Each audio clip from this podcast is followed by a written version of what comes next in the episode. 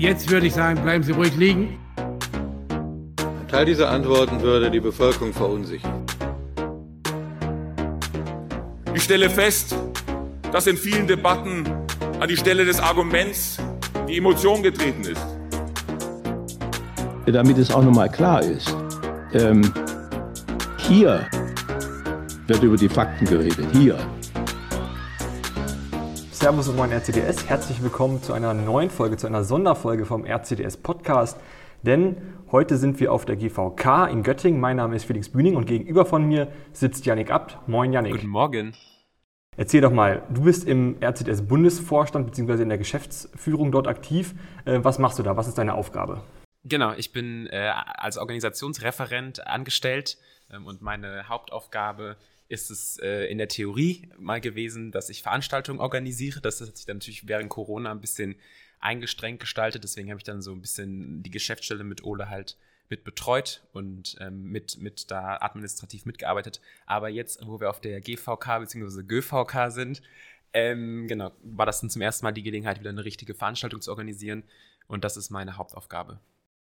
Genau deswegen äh, wollen wir jetzt auch mit dir ein kurzes, oder möchte ich mit dir ein kurzes Interview führen, behind the scenes der GVK. Äh, wir wollen mal gucken, wie man hier so ein bisschen so eine Veranstaltung, so eine große Veranstaltung ja für den RCDS auf die Beine stellt, auch wenn es ja doch anders ist als die letzten Jahre. Ähm, die GVK musste im Hauruck-Verfahren ins Digital übertragen werden, also die im letzten Jahr die GVK. Und die BTV in diesem Jahr fand ja nur im Rahmen einer ja, Kandidatenvorstellung dann der Wahl statt. Ist danach die Entscheidung gefallen, dass jetzt die nächste Veranstaltung auf jeden Fall auch wieder politisch stattfinden musste oder wie ist das abgelaufen?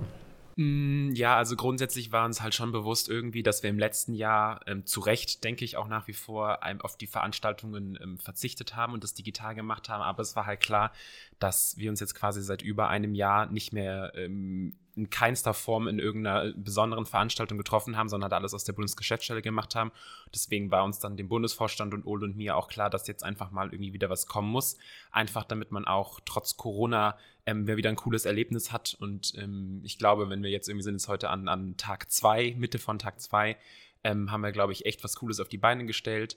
Ähm, und so das Maximum rausgeholt. Ähm, und das war so ein bisschen die Grundmotivation, genau. Ja, also das Setting ist mega cool, da kommen wir gleich nochmal drauf zu sprechen.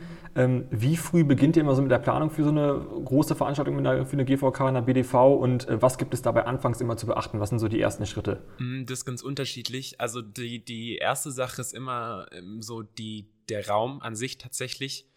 Ähm, und da kümmern wir uns je nachdem normalerweise immer so ein halbes äh, Jahr vorher drum ähm, bei der BDV sogar normalerweise ein bisschen vorher, weil das halt Berlin ist und da man da irgendwie tendenziell nochmal mehr Veranstaltungen da hat und äh, damit man für die Größe was findet. Äh, in Göttingen war es jetzt irgendwie Anfang des Jahres, beziehungsweise Ende letzten Jahres, dass wir uns auf die Suche gemacht haben ähm, das hat tatsächlich relativ lang gedauert sogar, weil ähm, in Göttingen wir es ja ursprünglich in der Universität machen wollten, das eben aufgrund von Corona nicht ging und es in Göttingen tatsächlich sehr schwer war, für unsere Größe einen Raum zu finden, der unseren Anforderungen entspricht, dass wir eben verschiedene Räume haben, wo wir uns auch reinsetzen können und sind dann irgendwie im Frühjahr ähm, erst hier über fünf Ecken drauf gekommen und sind jetzt tatsächlich ganz glücklich, dass es so geklappt hat.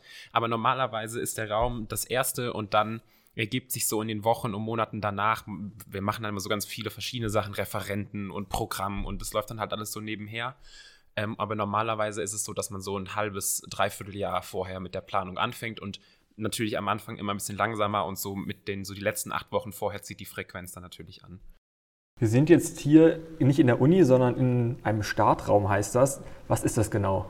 Ähm, der Startraum Göttingen ist, ähm, es ist ein Gebäude der Alten Post. Und es ist ein Coworking Space. Ähm, tatsächlich sehr, sehr cool. Ähm, ich habe tatsächlich gesagt, als ich zum ersten Mal hier reingekommen bin, es ist genau das perfekte Level an hip und modern. Ähm, also ich glaube, für, für uns alle Konservative darf es ja immer nicht, nicht too much sein, aber es ist wirklich sehr cool, ähm, sehr hell. Also die von euch, die schon mal im Apple Store waren, so würde ich das ein bisschen beschreiben. Ähm, coole Sitzgelegenheiten, Sitzsäcke, ähm, sehr lichtdurchflutet, hohe Decken. Also es ist wirklich sehr schön.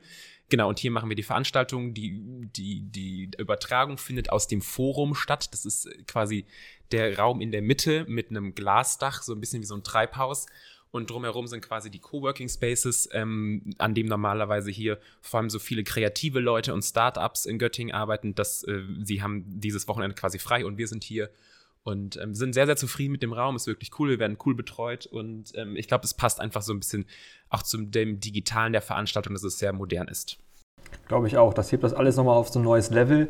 Ähm, ich war selbst noch nie hier, aber das ist ja echt riesig, irgendwie 1000 Quadratmeter oder sowas, auch ein kleiner eigener Innenhof mit Biergarten. Alles sehr, sehr fancy, alles sehr, sehr schick und wie du schon sagst, das levelt einfach quasi die Veranstaltung nochmal, gibt ihm so einen eigenen Touch, gerade dieses Digitale. Ähm, mit der Maske ist es allerdings, also hier am, hier am äh, Arbeitsplatz muss immer Maske getragen werden. Damit ist es immer recht anstrengend, ähm, auch zu sitzen, natürlich dann auch zu arbeiten. Äh, wie hält man dann dabei so das Team bei Laune? Was habt ihr euch da vielleicht so überlegt? Ähm, wie funktioniert das am besten dann? Ja, also wir haben uns tatsächlich viele Gedanken zu gemacht, ähm, weil uns natürlich klar war, dass ähm, wir uns aufgrund der pandemiellen Situation einfach alle möglichen Sicherheitsvorkehrungen treffen wollen, ähm, die es irgendwie gibt, aber gleichzeitig irgendwie einfach trotzdem irgendwie so ein bisschen das GVK, GVK-Feeling aufkommen lassen. Ähm, deswegen gibt es also, werden wir hier rundum versorgt. Es gibt Snacks, Getränke und ähm, also man ist hier kulinarisch bestens ausgestattet. Ähm, und ich glaube, der Raum an sich bietet ähm, viele Möglichkeiten. Hinten im Innenhof ähm, wurde gestern schon ausprobiert, gibt es einen Basketballkorb, wo man Basketball spielen kann. Ähm, es gibt so eine Art Bibliothek, wo man sich entspannt hinsetzen kann. Ähm, ich glaube, der Raum an sich oder das Gebäude an sich ist einfach cool, hier mal durchzulaufen und das zu erkunden. Und ähm, ansonsten ist es auch, glaube ich, einfach schön, so ein bisschen das Miteinander zu haben. Also wir sind jetzt heute, glaube ich, zehn Leute oder so, also in ganz, ganz kleinem Kreis, aber es ist trotzdem tatsächlich immer schön ähm, oder zumindest eine Aufwertung von, man sitzt alleine vor seinem Laptop und macht Online-Uni.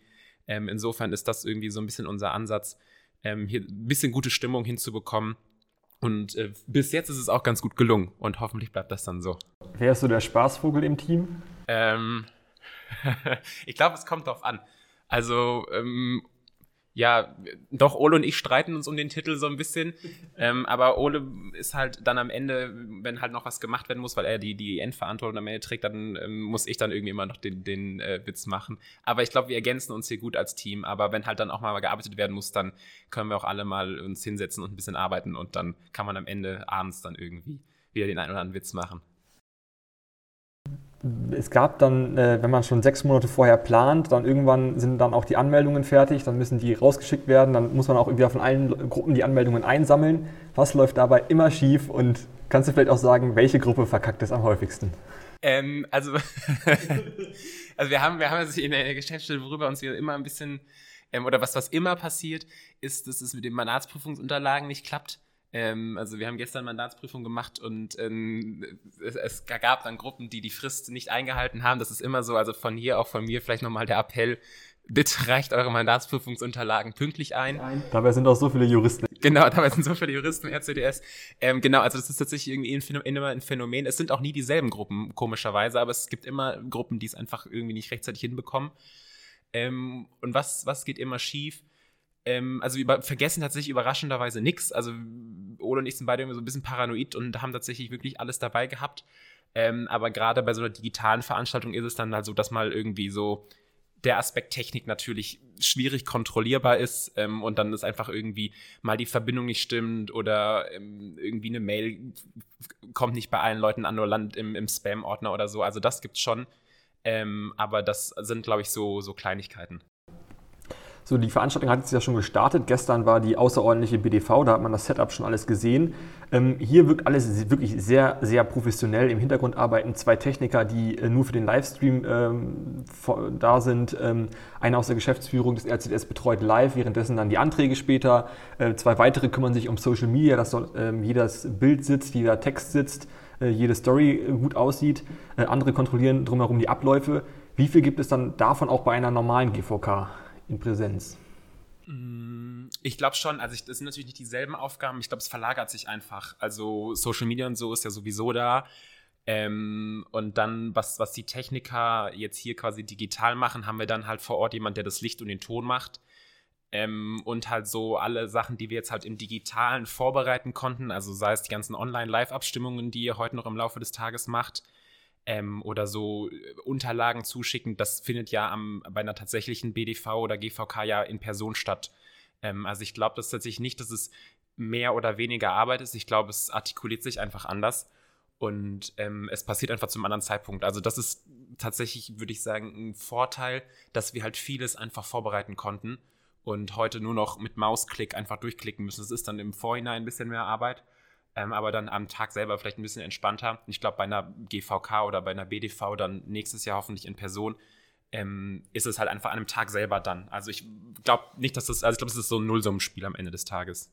Wobei es ja dann schon ist, dass dann äh, bei einer normalen Tagung dann auch ein Tagungspräsidium meistens ja, ein externer ja. ist und das müsste dann nicht auch noch. Genau, das stimmt, selbstverständlich.